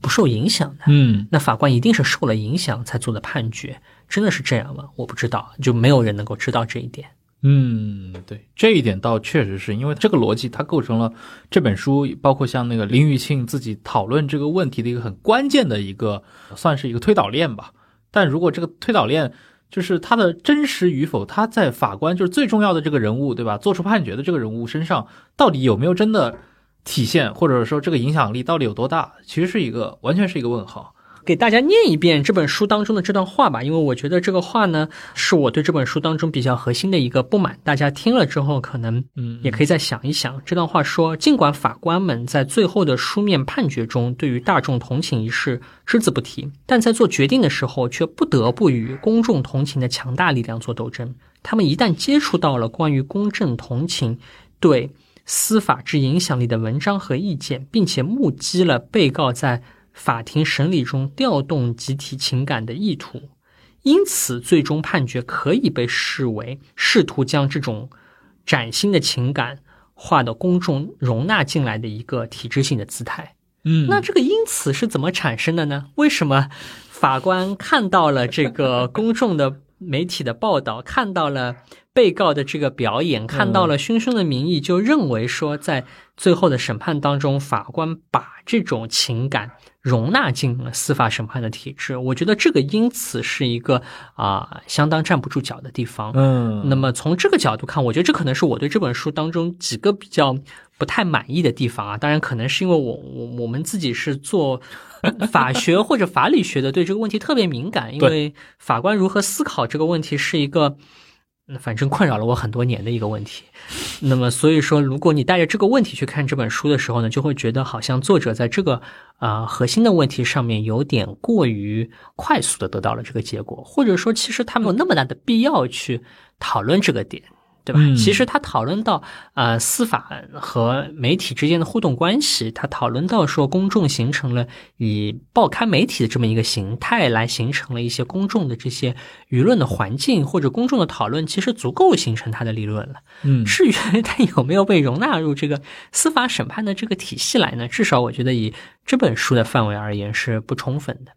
嗯，对，哎，就是因为这种讨论嘛，涉及到它的这个时代背景，对吧？在那样的一个年代，尤其是二十年代到三十年代之交，因为我们知道，其实，在同一个时期前前后后发生过若干起和它形式上非常像的这种恶性事件啊，都是顶着。基本都是为父复仇的这样的一个理由啊，里面最出名的几件，比如说当年那个也是应该是二十年代对吧？这个皖系的这个著名的智囊啊，徐树铮他被杀的这个事件，当然呃，很多人认为这个就是冯玉祥干的，但其实他也是借了一个名头，借了这个，因为徐树铮他杀死过陆建章，然后冯玉祥可能借了一个陆建章之子的这样的一个名头，啊，也是替父报仇案。那之后的结果当然是没有任何的后来的一个后续的，比如说法律的跟进。还有一个可能会更加有参考性一点，这个是跟师从兵的这个上级张宗昌 跟狗肉将军本人是有关联的。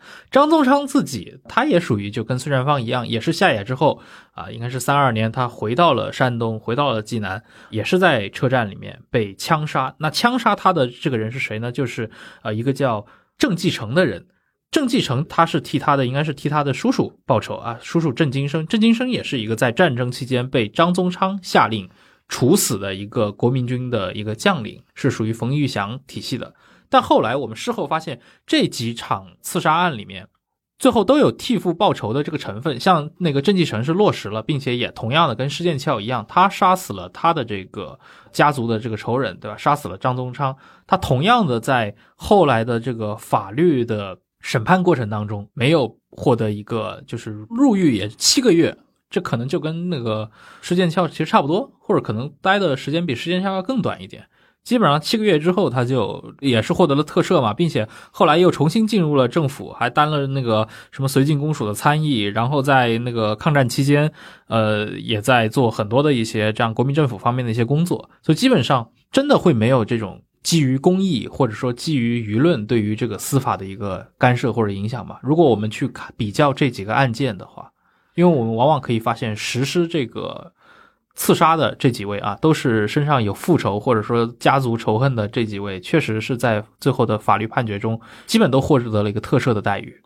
我觉得这里有一个刚才就讲到的点，就是说特赦这个东西其实不是司法体系做出的。而是由这个行政体系做出的，所以当我们在理解这个啊司法审判和特赦的时候呢，本身当中会存在着一个啊缺口或者张力。那这个其实是《施剑翘复仇案》这本书当中讲到一个非常有趣的点，就是法律圈的人或者至少写文章的那些法律界的人是倾向于严格按照法院的这个法律来进行审判的。嗯。并且呢，表达出了对于国民政府的一个巨大的不信任。因为当时的一个语境是觉得说，国民政府会通过这些各种各样的手段来侵夺这个啊司法独立的这么一个地位。嗯，而另外一方面，从结果上看呢，哎，国民政府果然顺应了民意，来做出了这么一个啊特赦的判决。那所以说，我们可以看到的一种解释是认为说，在这个过程当中，可能是一个此消彼长，就是法院消而政府长的这么一个过程。嗯。而把这个事情呢放在，比方说国民政府在抗战之前愈发的强势，或者说愈发的这个啊专制的这么一个语境下来理解这个事情。但另外一方面呢，说实话，就我个人的观点，如果我们抛开国民政府这么一个背景，而把它放到一个虚拟的国家当中呢，实际上特赦确实也是一个增强法律灵活性的一个手段。也就是说啊，尽管法律可能有较为严格和死板的规定，但是当它落实到了一个很具体的个案当中，那么个案获得了更多的同情的时候呢，我可能还有另外一个啊天上降下来的宝贝武器来做进一步的这个协调或者软化，而这个方法叫做特赦。那从这个角度来看呢，其实。法院做一个相对比较严格的裁判，或者说是一个严格按照法律的裁判，再由行政部门以特赦的方法来满足大家的这个 道德上的情感，也可以看作为是一种比较高妙的手段。既维护了这个法律的尊严，对吧？又满足了大家的这个道德情感，政府也没得罪民众。是是是，所以说这个同样就是说，咱们很难说一定要站在哪一个立场上来看这个问题啊。这个我可以稍微插一句，大家可能会看过一本书，叫做《这个洞穴奇案》，这个书嗯对很有名。洞穴奇案当中讨论的一些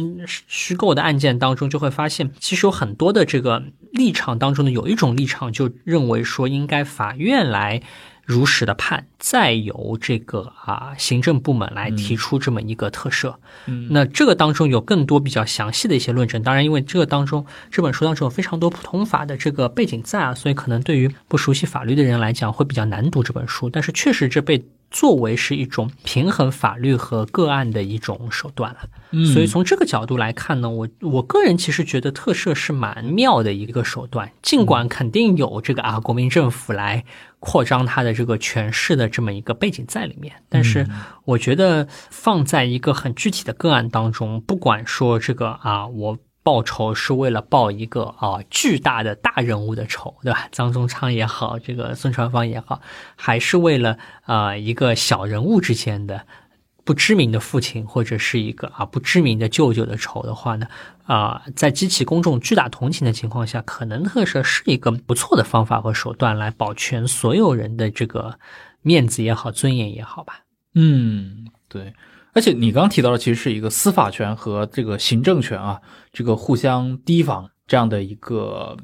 结构性的对矛盾，它可能在这个案件中也产生了这样的一个比较微妙的，对吧？需要来进行一个平衡。但是反过来说，我们其实纯粹从这些，比如说司法权和那个行政权的博弈之外，对吧？我们看到的是一个。就革命政权嘛，那个国民政府啊，国民政府和北洋的这帮人，就是作为反动势力被他们打倒的对象。是，我们可以看到，他们其实也是在，其实是毫不留情的，啊，就是该死。是，尤其是因为我们看待孙传芳被刺杀这件事情，就施剑翘案里面不可避免的，它有个大的背景，就是孙传芳是彻彻底底的得罪了国民政府的。晚期的话，他其实属于安国军政府的一员。但是你想，连张学良都可以去跟国民政府达成各种妥协合作，但是孙传芳就此只能退出政界，还不就是因为二七年他杀了老蒋的特使嘛？那结下了这么深的梁子。而且我们可以看到，蒋介石一生当中对这种北洋的这几位元老，对吧？吴佩孚也好，孙传芳也好，是那种集个人厌恶到这种从组织。这个政权方面的仇视于一身的，所以，我们像我自己个人，我看这个案件的时候，我不可避免的会多想，就是你确实从国民政府或者从这个政治人物的这个角度，实权派人物的角度上来说的话，他也许心态上，当然这个只是我个人的一个揣测啊。他应应该还是有偏袒的。对对对，我我相信啊，我觉得这就是刚才咱们一开始就讲，就是说大家如果是一个学法，特别是学法律的人啊，只看法制史啊，只看这个法律的书所看到的世界和这个真实的世界之间会有很大的差异，而这个就是个非常典型的例子，就是尽管我可以站在一个很法律的角度讲出各种不同的。啊，解读非常自洽的一套，说的好像 有模有样的，但是实际在法律运作的过程当中，很可能它背后的逻辑是个完全不同的逻辑。是的，是的，而且在施剑翘整个的案子当中，包括这位作者其实也提到了嘛，包括一些旧日的这些军人啊，尤其像冯玉祥的力量，当然他也是基于一些后世的一些呃这样的一些材料和说法，认为冯玉祥可能在中间扮演了非常多的一些角色，对，或者是政治推手吧。那我们其实看到，比如说张宗昌案也是一样的，因为这些人都是属于失意的政客，而且是作为道德上就是可以被公开抹黑的这些对象，对吧？死有余辜，那你这个大快人心，对吧？一个人为父剃仇，同时铲除了一个狗军阀，这样的故事谁不爱听？但是我们可以看到一个反例啊，一个完完全全遵守了法律，对吧？而且自己就是法学家，这个徐道林同志，对吧？他是这个徐树铮的公子。徐树铮字，我们知道他是收复那个当年一七年就收复外蒙古进军库伦的这样的一个民族英雄嘛。那个孙中山当年也写过就吴国九不闻班超傅介子故事，对吧？认为这个徐树铮在民国初年收复外蒙是一个巨大的外交功绩。但是你到了二十年代军阀混战之间，徐树铮他的所在的派系也衰落了。那他与过去他得罪过的这个就冯玉祥势力，因为冯玉祥跟陆建章是有这样的一个亲戚关系的啊，在廊坊相遇，徐世铮在这样的一个不明不白的情况下被处决了。他的儿子啊，就是这位徐道林。徐道林应该是民国算是著名的法学家吗？就我可以这么来定义他吗？应该可以吧。不仅算是法学家，而且是在这个司法体系里面是有一些公职的这么一个人。他在行政院里面是有任职的，而且他是通过合法的渠道，他向那个重庆北培的这个包括军事委员会啊，以及向北培法院，是通过一套官方的渠道控告冯玉祥和张志江，指控二人杀害徐树铮。所以我们可以看到啊，徐道林同样是作为一个希望替父报仇的这样的一个儿子啊。这样的一个身份，他没有采取像施剑翘也好，还是那个郑继承也好，两位复仇成功了的人，对吧？他们那一套就是血亲复仇，的这个做法，直接上去把仇人干掉。他是采取一个走法律通道的途径，看上去是更现代、更文明啊，也应理应更合法。但实际的结果是，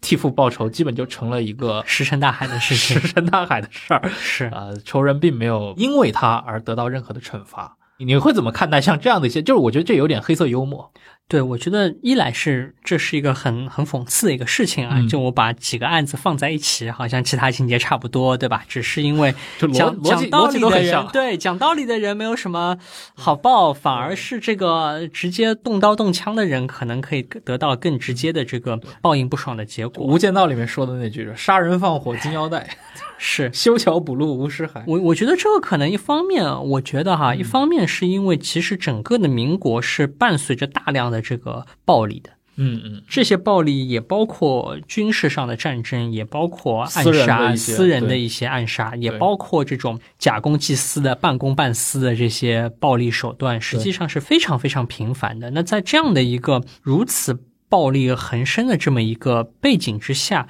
啊，你说我们要很纯洁的相信，通过一个法律制度或者法律程序来获得正义，本身是一个比较理想化的，或者可能是一个太过理想化的这么一个路径，而可能通过暴力的手段才是一个更符合当时代的这么一个主流的这么一个环境。这也是为什么我们刚才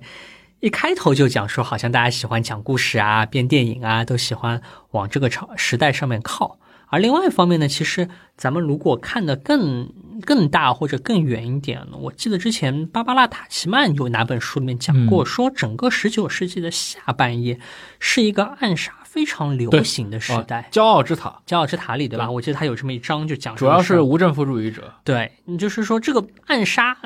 因为政治上的诉求，或者因为各种各样的诉求，搞暗杀、爆炸，对吧？包括这个革命先烈们，对吧？辛亥之前搞的大量的这些爆炸活动，其实在整个全球范围内是一个也不叫很流行吧，但是至少说是一个不绝于缕的这么一个一个事件。那么这个不绝于缕的事件呢，我我个人的感觉是可以。把这些事件放在一个整体上来看，就是说当时的时代和我们的时代是不一样的。当时的时代就是包含了很多凶杀的时代，是这个是日常生活当中的一部分，甚至是政治生活中很重要的。对，这是政治生活当中很平凡的一部分，它没有什么特殊之处，或者说它不需要得到一个特别特殊的解释，说哎呀杀人了好特别，对吧？杀人了好出乎意料。相反，可能杀人或者是某一种小平小幅度的这些。杀人其实是这个生活当中的一部分，嗯，那么大家是把它当成你当了军阀，你有一天会被人杀。那这里有个很妙的，因为这个孙传芳是死在一个佛堂里的，所以说当时的就有很多人很尖刻的、很尖刻的指出说，你死在一个佛堂里面，真的是天道好轮回的一件事情。那其实，在当时代的人看来，可能我不知道啊，因为这个要回到当时的心态史上，要做一些比较更细致的研究。但是至少我的感觉是说，杀人复仇。拿了把手枪来，这个很快意恩仇的来来来做某件事情，可能是一件更普通的一件事情，或者说不需要一个特别解释的一件事情。只是说，可能以我们现在人的标准来看，觉得这个事情太过戏剧了，我们要给它赋予很多独特的含义，或者赋予它更加浓烈的情感。嗯，我记得那个齐锡生先生在他的那本书就《中国的军阀政治》。里面其实也专门有一章在讨论，呃，但主要是针对二十年代，对吧？也就是大革命以前的中国的这个军阀政治中很重要的一部分，就是军阀与军阀之间的这种派系啊，以及他们的内部组织结构联系。其中提到了他的一个统计上的观察啊，北洋军阀内部其实是比较少发生这种暴力事件的。相对来说，当然他们有过去北洋袍泽啊，以及过去出身的这套官僚系统，基于共同的这套，比如说都是从小站练兵的时代，对吧？一个体系里面出来的，就做人留一线，日后好相见。不是这个门生故旧呢，就是一些姻亲或者同学。相对来说，里面的一些血腥事件很少，但是偶尔的几场血腥事件，其实最后挑事的那一方遭到了报应嘛。如果我们用一个很这个玄学的因果的角度，对吧？那徐树贞对吧？破坏规矩，枪杀陆建章，最后他被冯玉祥派张之江给干掉了。呃，孙传芳也是一样的啊，他作为直系的将领，对吧？跟奉系打仗，他处决了侍从兵，结果后来死于侍从兵的女儿之手。啊，张宗昌也是这样，但是他就同阶段提出过，其实南方的这些军阀，相比起北洋的这些军阀来说，他们的暴行、暴力事件是非常多的。当然，中间举了非常多的一些案例，都是根据当时的一些社会新闻啊，包括报纸媒体的一些报道，很多地方上的小军阀大量的这种互相仇杀的事件，甚至有一些感觉我们在看什么南诏国史的那种感觉，是吧？一个某广东某军阀请附近县市的一些同样的一些军阀，估计都是一些旅长、团长级别的，对吧？去自己那儿吃个饭，结果把人们就干掉，就这样的事情屡见不鲜。就暗杀在民国时代，它成为了一种，就像刚刚说，它成了政治生活的一部分。而且我们发现，就是伴随着大革命的发生，有了一个正儿八经算意义上的接近于中央政府的这样一个权威型的这样的一个政治力量，就南京政府在重建一个中央的权威的过程当中，暗杀依然没有被排除出中国人核心的这个政治生活。这个某种层面上也可能就是南京政府失败的一个方面，它的政治力量没有强大到可以不依靠暗杀。你包括像蒋记的政府，对吧？在整个三十年代以后，他的这些对于比如说中统也好，或者说在抗战时代，对于像戴笠的这样的一些使用暗杀，依然伴随着一个，他是必须要给他赋予相对的一个合法性的这样的一种行为。就这种行为，其实它不是一个很常态的一个公民国家里面会应该出现的这样的一个现象。对，我觉得这个就是属于这个政权还是一个很。前现代的政权，对吧？或者说残留了一些更加不讲规矩的，或者更加依赖暴力的成分在里面。那我觉得总体上，民国时代在很大程度上已经包含了更现代的法治成分在里面。大家如果看石剑翘这个复仇案的话，其实可以看到，就是说这种对于法律的，你叫它尊重也好，你叫它这个。在意也好，包括对于媒体的尊重也好，主要是这个市民阶层的一个参与。对对，如果我们对比像晚清的那几个奇案，对吧？四马案，也还有那什么杨乃武与小白菜案，对，这里面就完全除了那个被搞得很惨的那种受受害者，那剩下全是权贵了，权贵之间的这种互相博弈。那从从这个角度来讲呢，法律可能已经有那么一点嗯这个影子在里面，但另外一方面，它的这种不成熟的或者说是。这种打家劫舍起家的这种痕迹还是很重啊。说到这里，杨乃武与小白菜案其实也是一个传媒媒体发挥很大作用，或者说有有有很多身影的一个案子。杨乃武与小白菜案当时是《申报》发表了连篇累牍的。报道，而且这个其实是《申报》最初就是一炮成名当中的很重要的一环。它是基于，其实当时的《申报》是不是有点性质更像一个外媒啊？确实是一个外媒。然后呢，《申报》在当时也是刚刚草创不久，因此对于杨乃武与小白菜案的这个案情的内容，以及对于这种刑法的合理化的、这个现代化的这些更加偏理论的这么一些。诉求的这些文章，实际上奠定了《申报》后来的一种更加偏严肃的，相对来讲啊，大家看到《申报》还是觉得是比较严肃认真的一份媒体的一个基调，其实是在对杨乃武小白菜的案子的报道当中奠定的。如果不是因为有《申报》这么一个当时立足于上海的清廷管不到的这样的一个地方的准外媒的报道，那老佛爷也不会关注到呀，更不会什么七次发还那个当时发还浙江重审，最后上上下下撸掉了上百个官员，是对，所以他这个有非常大的一个偶然性。但是我们可以看到，到了二十年代，对吧？有了严瑞生案，或者说像施剑翘案，这个三十年代的时候，大量的这种市民在中间。我无论他最终对法官本人有没有产生影响，他这个社会影响确实是已经到达了这个点上来了。是是是，而且我觉得在这个舆论发酵过程中，有一个很有意思的现象，就是同情施剑翘的，以及呼吁为施剑翘等于是从轻量刑的，往往是那种就是我们用今天的话就是庸俗市民群体。他不是那种精英知识分子群体。我们如果看这个，就是林玉庆老师的这个研究里面，当时的精英知识分子群体，对我 很多是批评世界教的，或者说就就觉得这些老百姓太愚蠢，哎，因为你们这个太太太被这种情感蒙蔽了双眼，对吧？怎么就搞出这种违法乱纪的事情，还要表达很大的同情，尤其是左翼知识分子是非常反对在这个案件中对施剑翘持那种无条件的同情的色彩的。这个背后你自己的一个感觉，它这个形式的一个逻辑是什么？我觉得啊，这里有好多不同的维度。我觉得这是这本书当中比较有趣的部分，就是说把很多大家不同的观点或者不同的维度给展现了出来。那我觉得这里最核心的一点就是法律这个东西本质上是一个精英色彩很重的东西，而且法律这个东西的精英色彩当中的，这当然是我个人的偏见，包含了不顾个案小民死活的成分在。就是我怎么体现我是个精英呢？我不考虑个人的死活，我只看统计数据。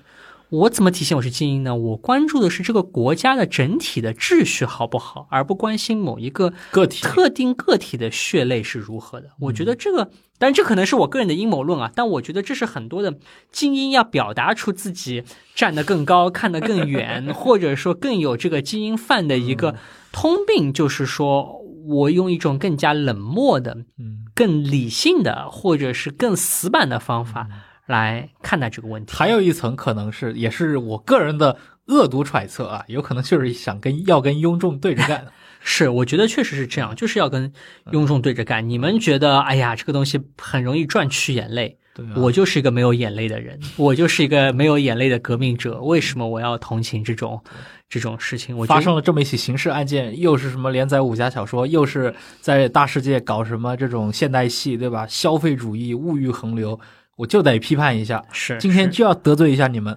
是，确实这样。我觉得这个可能是整个司法也好，或者说是任何一个十八世纪以后的这个知识群体和大众之间出现冲突的时候的一个很标准的戏码，对吧？嗯知识群体可能更更在乎一些这个理性方面的思考，而大众可能更有情感上的一个表达需要需要传达。当然，我这里要插一句啊，这是我对这本书的另外一个觉得我不太同意，或者我觉得写的不够好的地方，就是这本书当中呢比较简单的认为说理性主义是一种不讲究情感的东西，而同情是一种更丰富的啊，或者更属于大众的，或者更属于中国传统的东西。我觉得这个解释本身，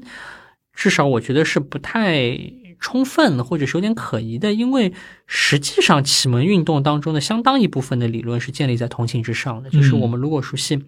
亚当·斯密和大卫·休谟的理论，就会发现他们两个人的理论其实很大程度上是建立在同情的基础之上的。而另外一个我们更熟悉的人是孟子，嗯孟子的整个伦理学的理论其实是建立在这个恻隐之心和这个同情之情这些人伦常情的基础之上的。嗯所以说，我觉得，嗯至少我觉得这本书过于简单的把同情视为了一种不理论的东西或者不理性的东西，和和这种启蒙式的或者理性式的东西对立起来。我觉得在这方面，可能他的这个解释，可能我觉得更过于简单化了一点。嗯，当然，如果我们只是回到这本书本身的他给定的这么一个啊双方来看呢，我们就觉得这个事儿就很有趣，当然也很符合我们在很多事情上面看观察到的，就是大众的这种同情无法得到精英分子的这个体谅和理解了。这个直到今天都是经常在发生的事儿。对我这边可以插一句，这个是我自己以前读大学的时候非常喜欢的一句话，是这个呃波斯纳是个美国非常有名的这个法理学家，他说他对于法律的这个理解啊，他引用了一首诗，这个诗是叶芝在《墓志铭》里面写的一个话，他说是叫做向生命向死亡投去冷冷的一瞥，骑马者向前行。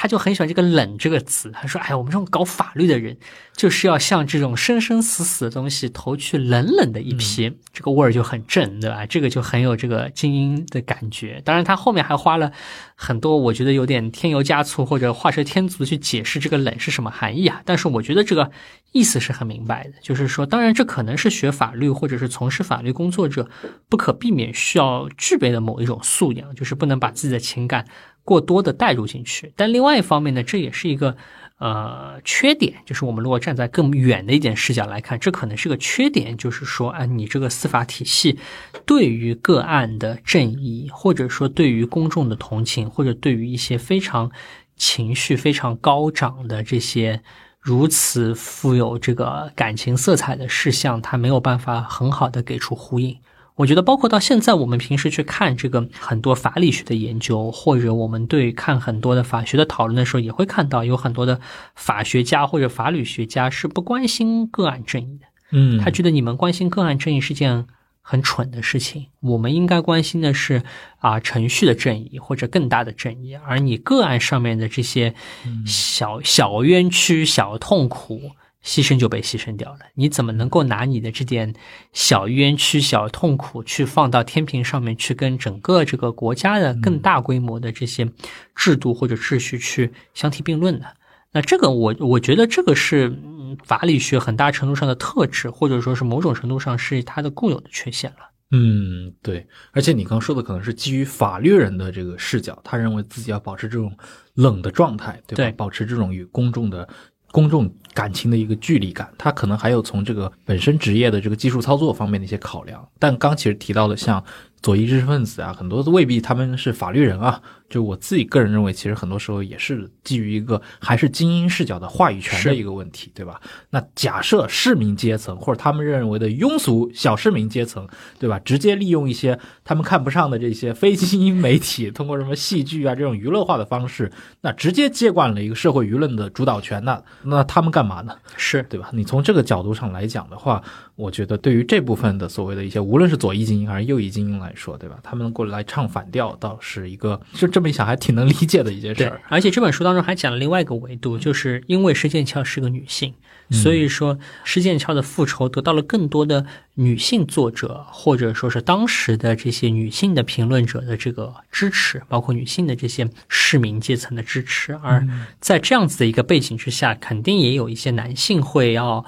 怎么说唱反调也好，或者要表达他的一些不同的观点。应该讲也是可以想象的一件事情，尽管这个点在这本书当中有点浅尝辄止，对吧？他提到了说这个案件或者说在公众舆论的这个交锋当中有女性主义的这么一个维度在，但是好像没有对这个维度做特别呃详细的一个阐发。但我觉得我们现在如果放在现在的这么一个视角下，或者我们现在当前的这个网络环境当中，应该是非常能够。理解这样的，或者能够想象这样一个事件的发生，就是大家把性别的这么一个啊差异带入到这个看待这个问题的整个这个语境当中来，嗯，甚至会说，哎，你这个女性就是过于情绪化的，对吧？女性就是不遵守法律的。就是女性就是喜欢为了自己的一己恩怨来破坏一些公共的秩序的。那这些话其实我们到现在也能够听到，并不是只属于三十年代的这些话，对吧？那反过来讲，可能到底女性的情感，或者说是这个情感能不能为这个作为女权主义的一种理论，对吧？我情感能够作为公共生活当中一种填补，或者说是作为公共生活当中的非常重要的一个力量，也是我们很熟悉的理论。不过，当然这个比较遗憾啊，因为这本书当中其实对于女性主义这个话题的这个阐发其实是相对比较有限的。对，对。但这本书有一点比较好，它最终在后半段其实回归到了真实的施剑翘个人。对，因为其实我们前面谈的固然有他参与的这个行刺的这个事件本身，但后来延伸出来的一切围绕施剑翘的这些讨论啊、想象啊、文艺作品啊、媒体的一些争论也好，它其实是在建构了一个。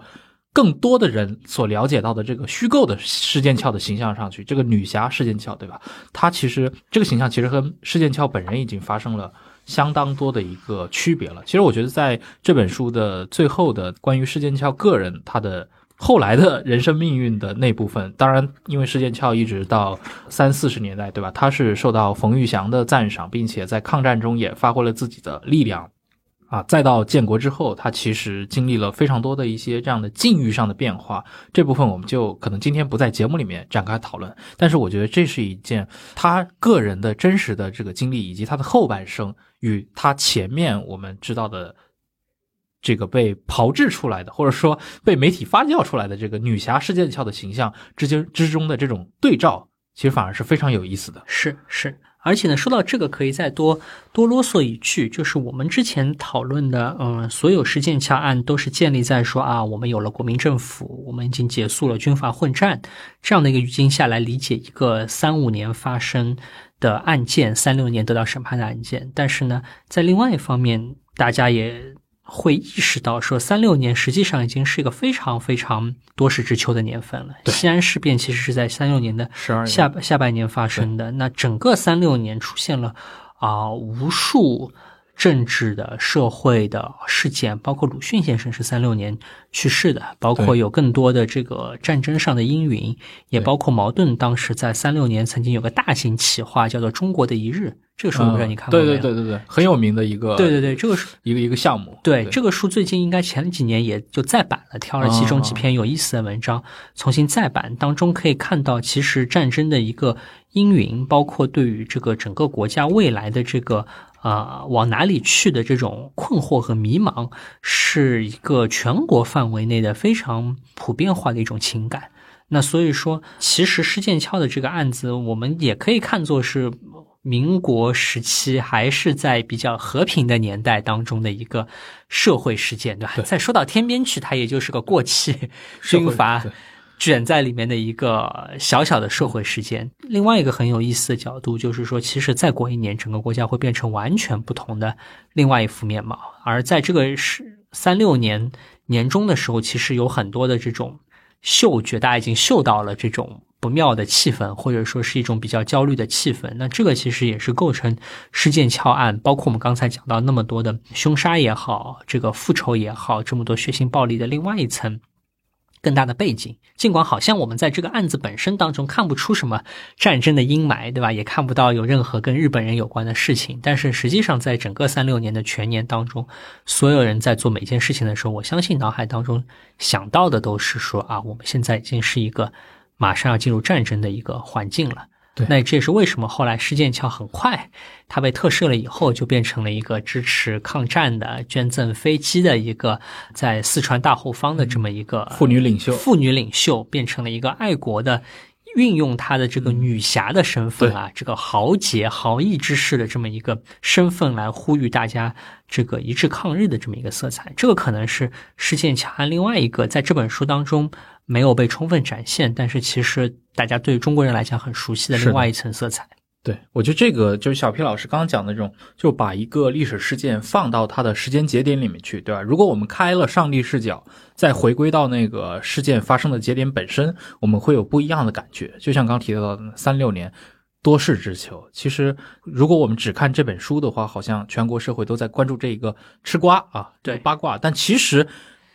当时发生了非常多的一些，甚至是施剑翘本身这个案件也在遮蔽一些其他的一些是案件，对吧？他在注意力经济，对吧？无非就是大家这个头版到底放谁而已。我印象很深，就是我自己有一年很多年前啊，我去到那个北京的法源寺啊，嗯当然是因为我那个中学时代我看过李敖的那那个小说嘛，《北京法源寺》。但是那个小说我我自己个人不认为它像小说啊，它其实更像个杂文，叙事体的杂文。啊，我到了法源寺里面，我看到了那些，比如说元代的那种碑，对吧？上面刻着什么薛禅皇帝，其中有一块碑我就印象特别深，因为当时是一个大概是算是一个就是中央的高官，对吧？在这个庙里面给立下的一块碑，最后的落款是什么？崇祯十四年。